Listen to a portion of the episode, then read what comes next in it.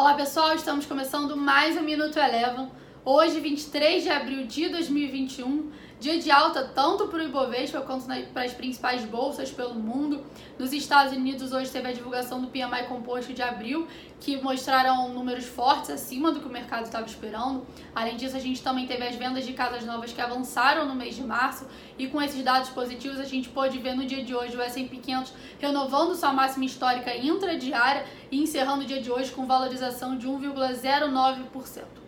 Aqui no Brasil, o Ibovespa seguiu o movimento dos mercados internacionais, teve alta de 0,97% após a sanção presidencial da lei orçamentária de 2021, com, corte de, com cortes de 19,8 bilhões e anúncio de um decreto que poderia bloquear mais aproximadamente 9 bilhões, visando aí o cumprimento do teto dos gastos. Mesmo com o movimento de alta no dia de hoje por aqui, o Ibovespa ainda assim no acumulado da semana teve queda de 0,48%. Vale lembrar que teve início tanto aqui no Brasil quanto nos Estados Unidos a temporada de divulgação de resultados do primeiro trimestre de 2021, que deve ficar no radar dos investidores.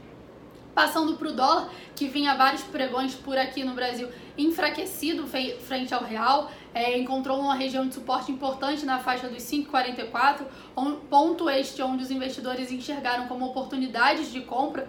E por aqui hoje o dólar teve um dia de valorização, encerrou com alta de 0,7%, cotada a R$ 5,49, com um movimento descolado do dólar index, que é o dólar contra uma cesta de moedas. Passando para o petróleo, o petróleo Brent teve um dia de valorização, encerrou o dia de hoje com alta de 1%, em meio aos dados mais fortes divulgados nos Estados Unidos e também após o enfraquecimento do dólar frente aos seus principais pares pelo mundo. O Minuto Eleven de hoje fica por aqui. Se você quiser ter acesso a mais conteúdos como esse, inscreva-se em nosso site www.elevafinancial.com e siga a Eleven também nas redes sociais. Eu sou a Jéssica Feitosa e eu te espero no próximo Minuto Eleven.